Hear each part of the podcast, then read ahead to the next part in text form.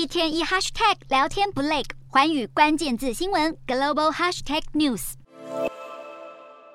奥地利在九号举行总统大选，民调机构指出，现任总统范德贝伦在第一轮投票就拿下过半票数，对于第二个六年任期是势在必得。范德贝伦形容他的胜利是欧洲的胜利。他在奥地利二零一九年政府垮台跟二零二一年的前总理贪腐丑闻期间，展现出冷静的领导风范，为他赢得了不少民心。